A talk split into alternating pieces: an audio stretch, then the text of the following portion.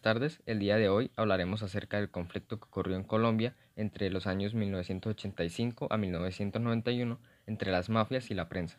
Cabe destacar que esta época de Colombia fue increíblemente violenta y llena de tragedias debido al gran poder del narcotráfico y de su influencia en aspectos políticos, económicos y sociales. Por lo tanto, el día de hoy nos acompaña el señor Enrique Santos Calderón, un periodista que nos hablará un poco más acerca del terrible ambiente en el que se encontraba el pueblo colombiano y los medios de comunicación. Buenas tardes, gracias por invitarme. Sí, en realidad estos años sí fueron bastante feos para el periodismo.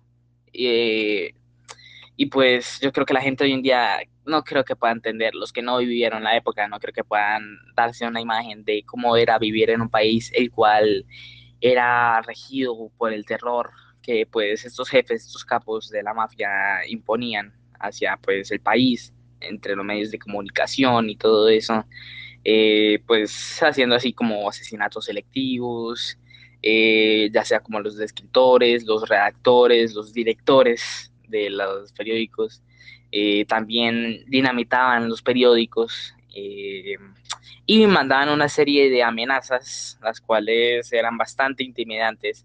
En fin, eh, este ambiente sí era bastante agobiante.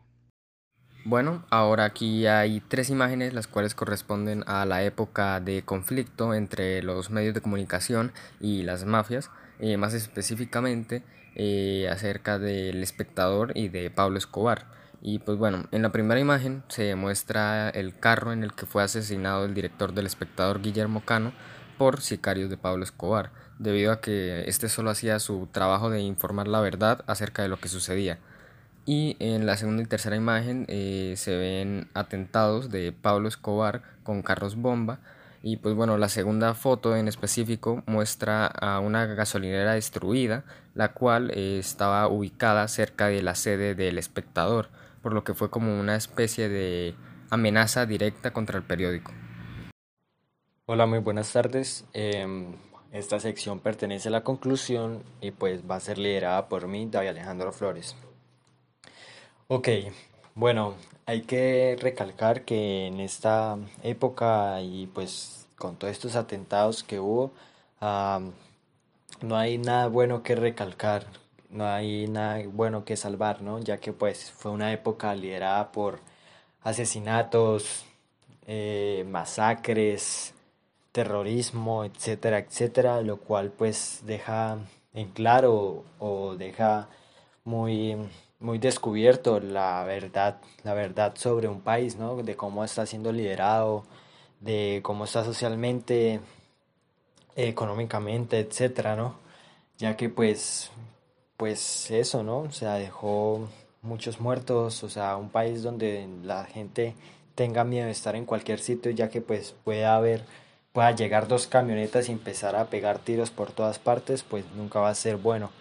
Em, pero pues también eh, podemos dejar en claro que pues fue un proceso necesario ya que pues nunca va a ser bueno pues un país liderado por el narcotráfico, un narcogobierno nunca va a ser bueno.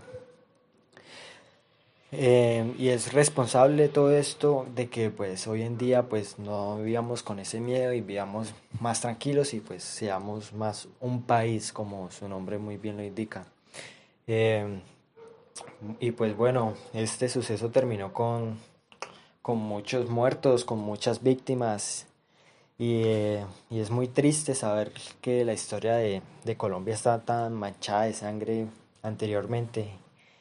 Y pues bueno, solo, es, solo es mirar atrás y darnos cuenta que nuestra historia pues no es la más buena, pero hay que mirar atrás, es necesario mirar atrás para no cometer esos mismos errores, esos mismos pasos y saber como a quién elegir en nuestro gobierno, a quién escuchar y acatar, a quién nosotros podemos ponemos en el poder. Y pues gracias, esto fue un podcast de David Alejandro Flores, Fayan, Fayan Eduardo Contreras y Santiago Arce. Gracias.